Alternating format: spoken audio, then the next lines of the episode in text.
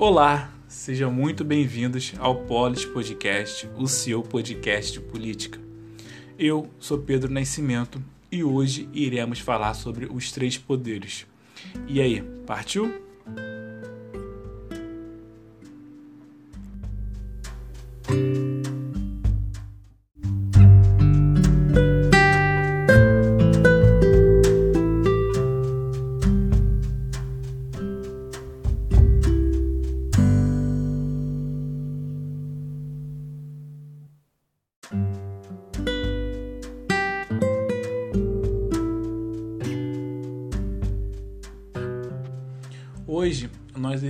Falar de um assunto que é bem básico, né? Que é a base da nossa política, né? A base da, das instituições que formam é, a nossa democracia, que é a separação dos três poderes, né? Então nós iremos falar sobre esse assunto que é simples, não é nenhum bicho de sete cabeças, só que muitas pessoas têm dúvidas sobre isso. Então eu vou tentar aqui explicar da melhor forma possível para vocês. Mas antes de começar, gostaria de fazer um convite a vocês aí mais uma vez aí, que é para você que não segue a gente ainda, lá no Instagram, siga a gente lá, procura arroba Podcast, começa lá a seguir a gente, curta, aproveite os conteúdos lá que estão disponíveis.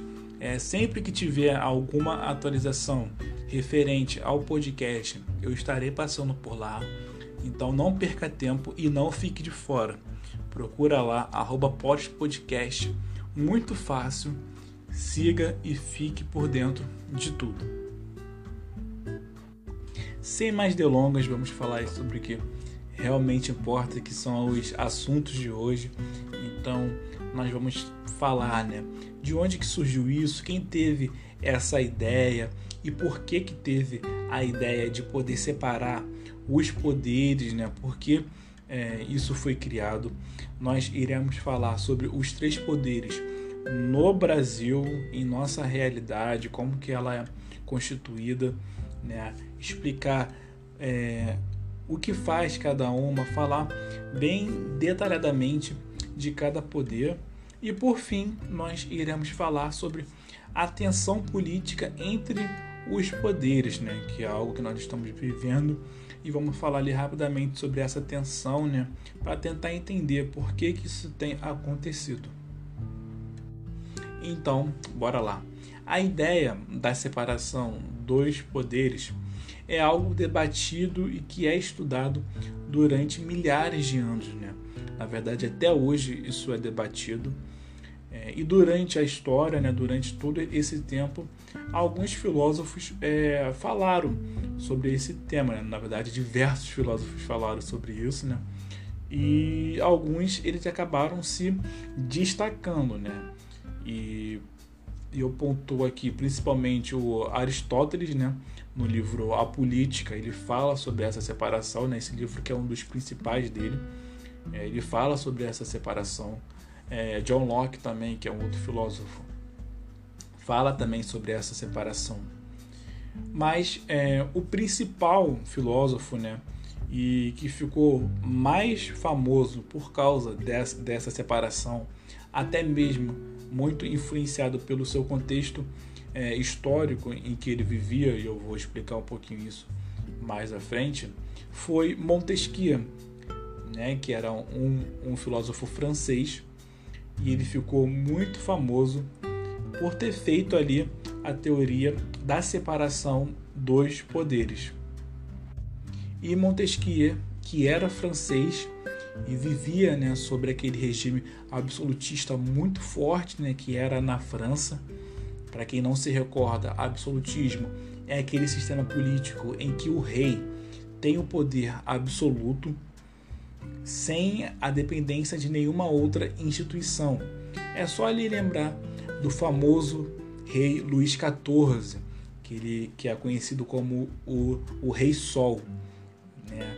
e que ele tem aquela célebre frase que diz que o Estado sou eu, né? ele fala o Estado sou eu, então isso marca muito o sistema absolutista, né? que é todo o poder centralizado na figura de um único político, né, de um, um único rei. E Montesquieu, que era iluminista, ele começa a criticar esse sistema político, porque segundo Montesquieu, todo homem que detém o poder tende a abusar dele. Então Montesquieu achava que o rei, por ter é, todo o poder e não ter nenhum órgão, nada, né, que pudesse regular ou então frear o rei, o rei acabava é, abusando desse poder. Então, por isso, é, ele pega toda essa, essa bagagem histórica né, de Aristóteles, é, de, do próprio John Locke, enfim, tudo isso que diversos filósofos durante a história é, vai amadurecendo e ele aplica isso na sua época e no seu contexto, né? É, contrariando o regime absolutista. E com isso, Montesquieu ele acaba formando a separação dos, dos poderes e divide as suas devidas atribuições é, no, no modelo que é mais aceito atualmente né? e que cada país né, hoje, hoje em dia molda de acordo com as suas realidades políticas. Então, sempre que a gente fala de separação dos poderes, a gente sempre é, tende a falar de Montesquieu e do iluminismo. Montesquieu, então, ele forma os três poderes, que são o poder executivo, que é o órgão responsável pela administração do território, o poder legislativo, que é o órgão responsável pela elaboração das leis, e o poder judiciário, que é o órgão responsável pela fiscalização do cumprimento das leis. E como eu disse, esse modelo político ele forma as principais de democracias hoje em dia, né? E que cada uma ela é moldada é, de acordo com as realidades políticas do país, né? Tem países que são quatro poderes, né? Que tem até o poder mediador, né? Que fica é, fazendo a, a mediação, né? Como, como diz o nome, entre esses poderes. Mas nós iremos falar sobre os três poderes no Brasil.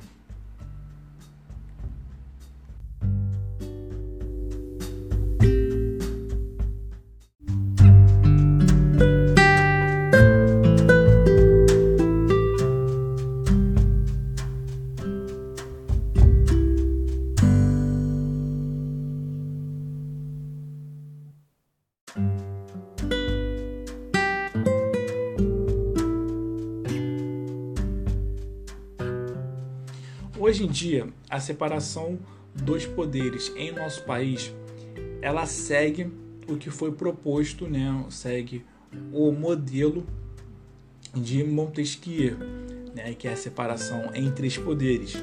E por que eu digo hoje em dia?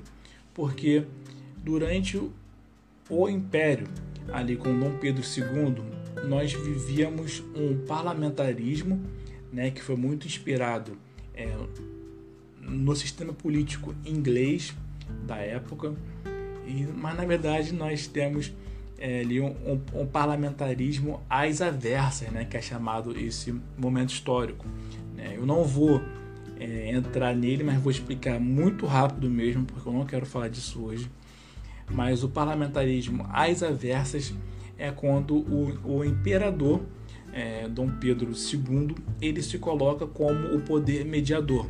Então, ele sendo o imperador, ele se coloca como poder mediador, mas não tinha como ele mediar, já que ele era o imperador. Então, ele mandava.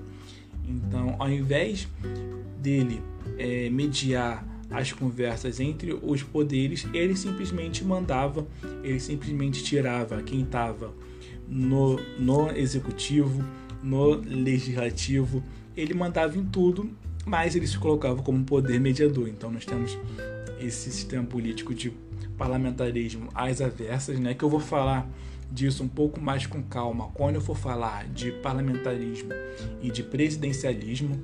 É, quando eu for falar sobre isso, eu vou explicar certinho isso do, desse, desse momento do parlamentarismo às avessas, mas basicamente foi isso. Então, o Brasil já chegou a ter um, o, é, o quarto poder, né, que é o poder mediador, mas foi com Pedro II ele era imperador. Então, nós não tivemos é, esse quarto poder, né, como tem, por exemplo, a, a Inglaterra é, e diversos outros países.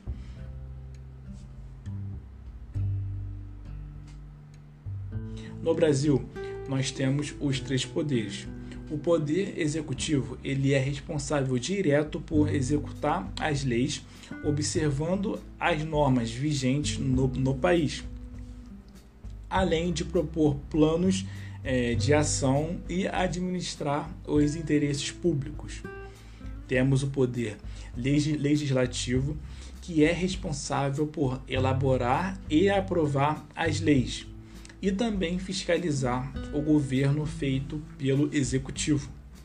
E nós temos, por último, mas não menos importante, o poder judiciário, que é responsável por interpretar as leis e julgar os casos de acordo com as leis criadas pelo legislativo, entre elas a Constituição Federal. E para facilitar mais ainda, nós vamos entender é, qual cargo cada poder ocupa. Isso vai facilitar muito o nosso entendimento. Mas nós precisamos é, ter em mente que as nossas instituições elas são separadas em três âmbitos, né? que é o âmbito federal, o âmbito estadual e o âmbito municipal. O que é isso? O âmbito federal o executivo ele é representado pelo presidente da República, junto com os seus ministros. E ele é legislado e fiscalizado pelos deputados federais e pelos senadores federais. O âmbito estadual, o, o executivo, ele é representado pelo governador junto com o seu junto com os seus secretários, e ele é legislado e fiscalizado pelos deputados estaduais. E no âmbito municipal, o, o executivo ele é representado pelo prefeito e seus secretários e é legislado e fiscalizado pelos seus vereadores. Então ficou muito mais fácil da gente poder entender. É por isso que nós temos bastante eleição, porque nós somos divididos em três âmbitos: né? âmbito federal, estadual e municipal. E ainda no município do Rio, nós temos ainda maiores divisões, né? que nós temos oito subprefeituras ou seja, dentro do poder executivo dos, dos prefeitos, nós temos oito sub, subprefeitos e nós ainda temos é, dezenas de regiões administrativas, né? que no caso hoje em dia tem o nome de gerências executivas locais, né? que são aqueles órgãos que atuam mais em cada bairro, em cada região né? São aqueles é, é, é, o poder executivo com um, com, com um olhar a mais para a comunidade, né? muito mais específico. Né? Isso nós não elegemos, né? Isso, é, esses cargos são cargos políticos, né? indicações políticas do prefeito, mas que estão lá recebendo bastante e que não muda nada, né? Porque nós temos bastante pessoas ali é, administrando o nosso bairro e é tudo muito lento e é tudo muito feito devagar, né? Se tudo pela, pela quantidade de pessoas, se tudo fosse feito da forma correta, com certeza o nosso bairro e a nossa cidade é, seria muito melhor. nós temos essa divisão. Você deve estar se pensando agora, tá, Pedro? Eu entendi o que é executivo, o que é legislativo e o poder judiciário. Onde que entra nisso tudo? Calma que eu vou te explicar. A justiça, por a gente não ter muito contato, ela é um pouco mais complicada da gente poder entender. Porque a gente não, não tem muito contato e que para todas as pessoas é, terem um, um julgamento justo, imparcial é, e correto, né, existe algum, alguns, algumas camadas da justiça, né, que é chamada instâncias. Então, ela é um pouquinho mais complicado de poder entender, mas eu vou tentar te explicar aqui. A divisão do poder judiciário ele é dividido em áreas de atuação. Ou seja, tem a justiça comum e a justiça especializada, que é o trabalho eleitoral e militar. Elas são separadas em âmbito estadual e em âmbito federal, quase igual o executivo e o legislativo, só não tem municipal. E tanto estadual quanto o, o federal, eles são compostos por dois graus de jurisdição, né, que vem a ser a primeira e a segunda instância, como eu falei. E o que são essas instâncias? Né? A instância ela é para te dar um julgamento é, mais justo e te dá o direito de que outros juízes, outros desembargadores, eles possam é, julgar o seu caso. Então, por exemplo, se você entrar com um processo na, na, na justiça comum, você vai entrar é, em alguma vara criminal, enfim, em algum setor e um juiz ele vai julgar o seu caso. Né? Um, um único juiz que no caso é chamado de decisão é, monocrática, né? que é falado quando só um juiz toma a decisão. A partir desse momento, você pode concordar com a decisão dele ou não. A partir do, do, momento que você não concorda, você faz um novo recurso, um novo pedido e você entra na segunda instância. A segunda instância aí o seu processo vai ser julgado por um colegiado, né, que é um conjunto de juízes e de desembargadores que eles irão é, ver o seu, o seu processo e irão julgar se, é, enfim, e eles irão julgar o seu, o seu processo e você terá uma decisão que foi tomada pelo colegiado. E isso é em âmbito tanto estadual quanto em âmbito federal, com as suas particularidades. E nós temos também os tribunais superiores. Os tribunais superiores, eles são costumeiramente chamados de terceira instância, mas esse grau de hierarquia ele não existe, né? A Constituição Federal ele prevê somente dois graus de jurisdição. Mas isso não impede de que as decisões tomadas nas instâncias anteriores é, possam ser revistas pelos tribunais superiores. Nós temos cinco tribunais superiores, que é o Superior Tribunal do Trabalho, Superior Tribunal Eleitoral, Superior Tribunal Militar, Superior Tribunal de Justiça e o famoso Supremo Tribunal Federal, o STF. Os juízes que atuam nos tribunais superiores, eles são chamados de ministros e eles são nomeados pelo presidente da República, né, quando abre vaga, é, com a aprovação prévia do Senado Federal. Eu vou dar aqui um ênfase maior ao Supremo Tribunal Federal, é, não que os outros tribunais superiores não sejam importantes, mas o STF ele é, é considerado o órgão máximo do poder judiciário em nosso país. Então ele tem uma importância muito grande. O STF ele é formado por 11 ministros que têm a função de ser os guardiões da Constituição, né? segundo o que a própria Constituição diz lá no artigo 102. Então, o STF julga tudo aquilo que pode atentar contra a Constituição né? e acabar gerando uma jurisprudência ou uma legalidade para outras ações. Então, ou seja, tudo aquilo que pode lesar a Constituição, o STF ele tem ali é, a função de poder julgar esses processos.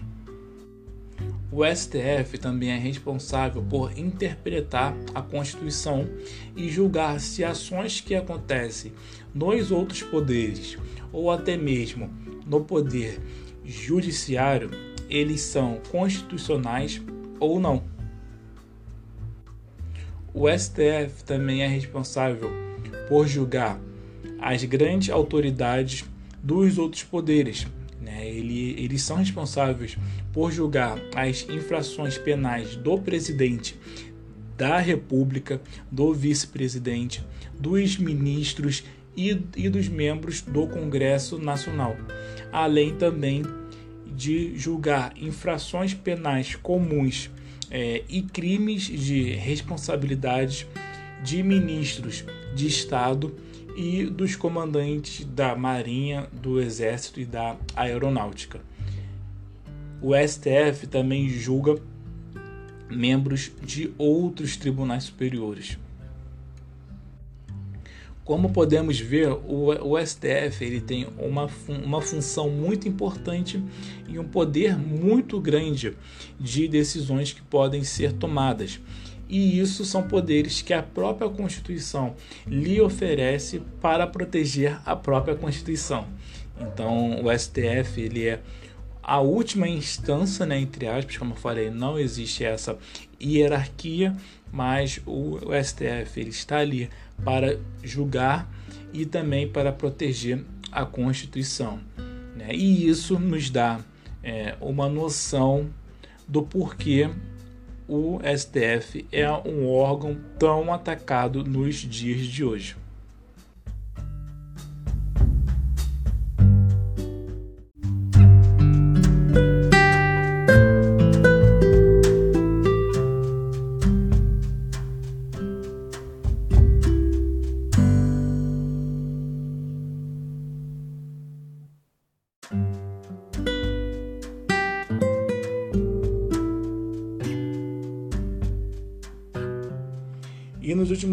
Temos visto aí é, uma tensão muito grande entre os poderes, né? E isso é, preocupa bastante, né? Porque o princípio básico dessa separação dos dois poderes é o mecanismo de freio e contrapeso, né? que segura, né? que um poder segura o outro, né? que na verdade eles são, eles são independentes, mas harmônicos entre si.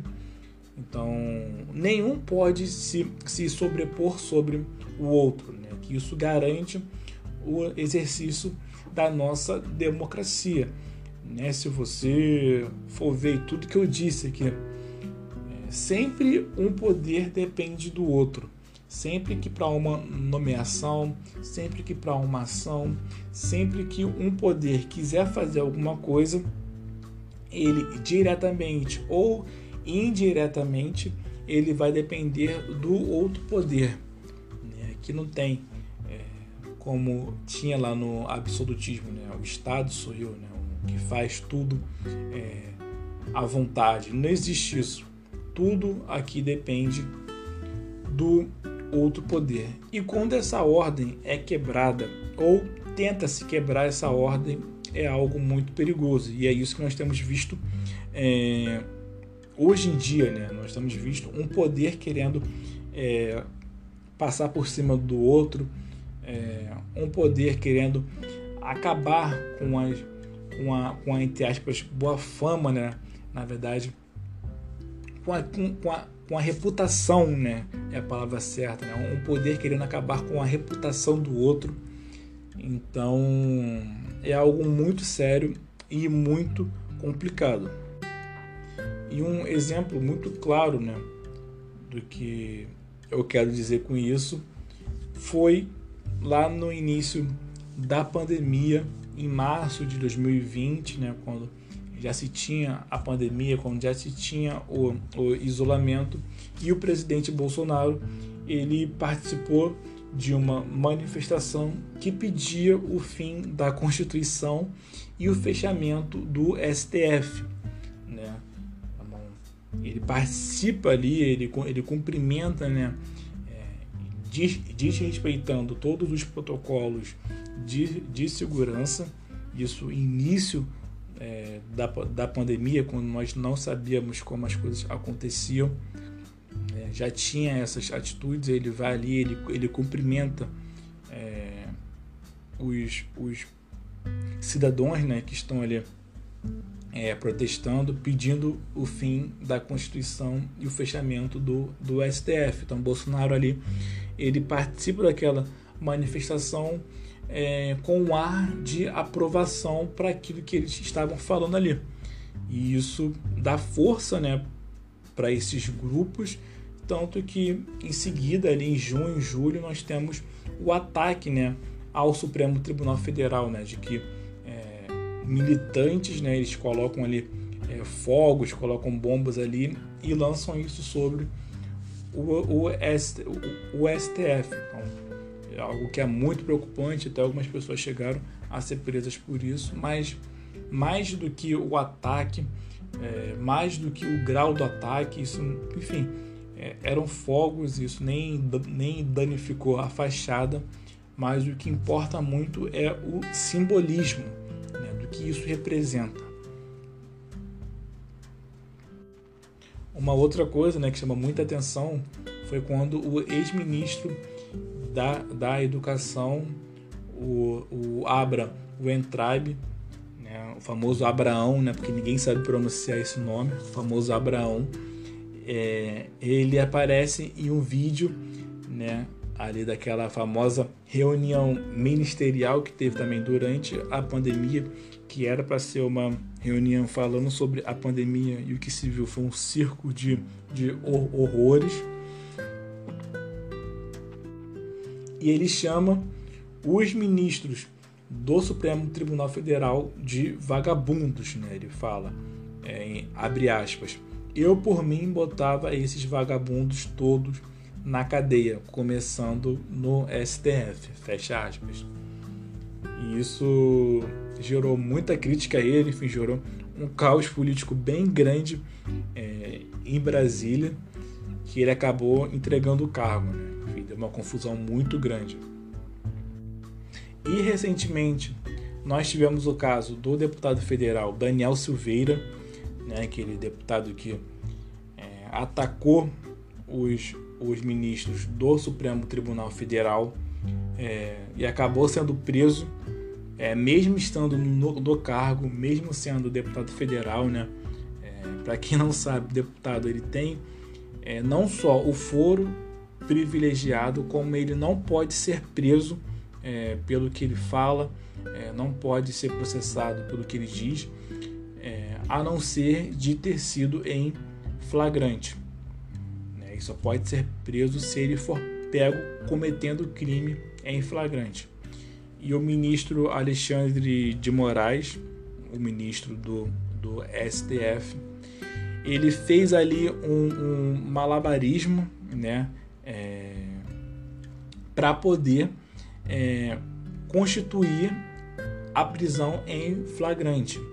Né? Então ele faz ali é, um, um, uma coisa bem absurda para poder dizer que enquanto a live né, que, o, que, o, que o deputado Daniel Silveira participou estivesse no ar, ele estaria cometendo o crime. É, não importa em quanto tempo que essa live apareça. Então ali foi bem um, um, um malabarismo judicial é, para poder prender o deputado, né? E ele faz o mandato e mandato e, e, e para a pessoa ser presa em flagrante, ela, ela, ela não precisa de um mandato. Então foi algo assim bem estranho mesmo, muito complicado de poder entender. Na verdade, enfim, o deputado, ou o ministro, na verdade, queria prender o deputado e fez ali uma dança ali, rebolou bastante para poder prender e, e, e acabou prendendo. Né? E isso por muitos juristas foi, foi visto como um erro é, grave, né? porque o deputado federal ele tem essa, essa prerrogativa é, da fala, né? ele pode falar o que ele quiser, que ele não pode ser preso. Isso é um, isso é um, é um direito. E o principal embate né, que nós temos aí nas, nas últimas semanas é sobre a autorização que o STF deu aos governadores e aos prefeitos para decretarem as medidas de restrições é, e fechamentos de comércio, de acordo com as necessidades locais, as, as necessidades de cada cidade o governo federal achou isso uma, uma afronta é, e acabou se, se eximindo das responsabilidades que tem durante a pandemia. Então, o governo federal, tipo assim, eles falaram, ah, então já que é o já que são os, os, os governadores e os, e os prefeitos, é, não importa muito, a gente abandona isso aí. E foi o que eles fizeram.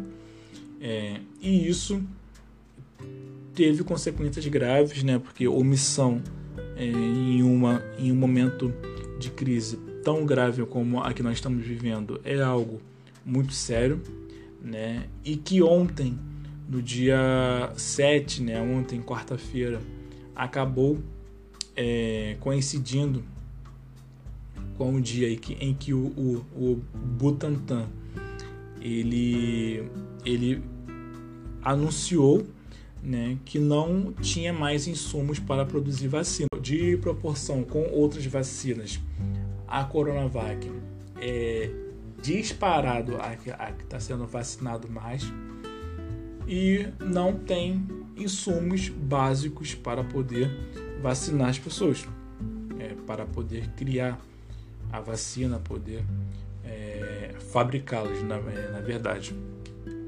E isso é muito de acordo com a política externa federal que nós falamos é, no, no, no, último episódio sobre a, a reforma ministerial.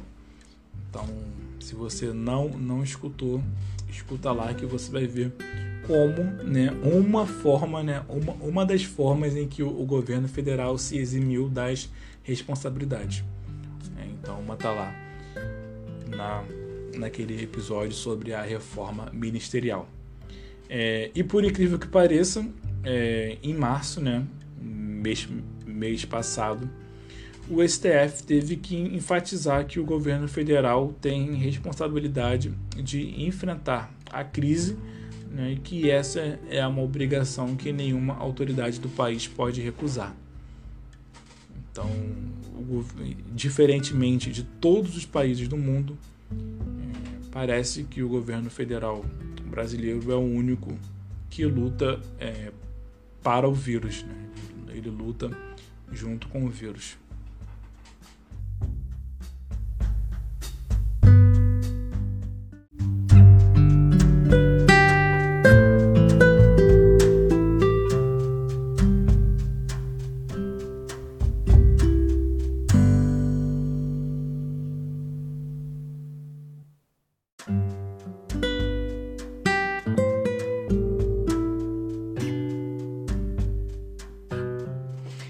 Chegamos ao fim do nosso episódio, né? Esse episódio aí que eu gostei muito, espero que vocês tenham gostado também.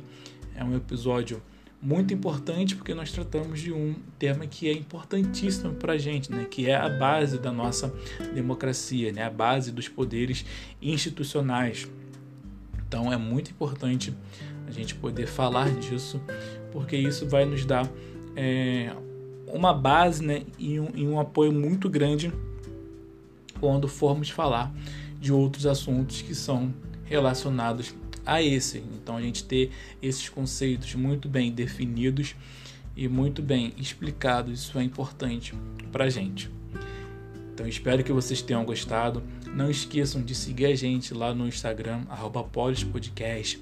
Mande o seu feedback por lá e entre, uma, entre em contato conosco para a gente trocar uma, uma ideia, enfim, conversar, enfim, entre em contato conosco por lá. Esse é mais um episódio do Polis Podcast, o seu podcast de política. Eu sou Pedro Nascimento e até a próxima. Valeu!